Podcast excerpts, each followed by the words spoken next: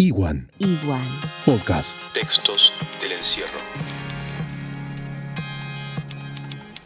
Es martes. Ya no sé ni qué día de la cuarentena contabilizamos. Puedo identificar que sigo en Río Gallegos porque desperté mirando las líneas de mi techo. Recorrí con mis ojos cada detalle y me di cuenta de que son muchas más de las que detecto en las noches de insomnio. Ayer lunes tuvimos una máxima de 20 grados.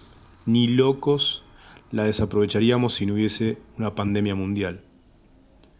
Si no fuera por los medios de comunicación perdería la noción del tiempo y el espacio. Pienso en la importancia de recuperar esas costumbres ancestrales que podían saber el día o la hora con solo mirar el cielo. Las nubes pasan, a veces las veo, por momentos en el cielo está gris. Ayer como siempre hubo un lindo atardecer. Me lo contó un amigo que trabaja en salud y pudo salir. Se lo agradecí. También suele salir un vecino, a veces con barbijo, otras sin barbijo. Tal vez sepa los horarios de mayor contagio. Ni bien lo vea pasar de nuevo, le haré una seña para preguntarle desde la ventana. Pensé en poner un, poner un pie en la calle y me invadió un sentimiento de culpa. Es tan fuerte el mensaje de quedarnos en casa y tanta mi conexión con los que no pueden hacerlo, que hasta llego a sentir los síntomas.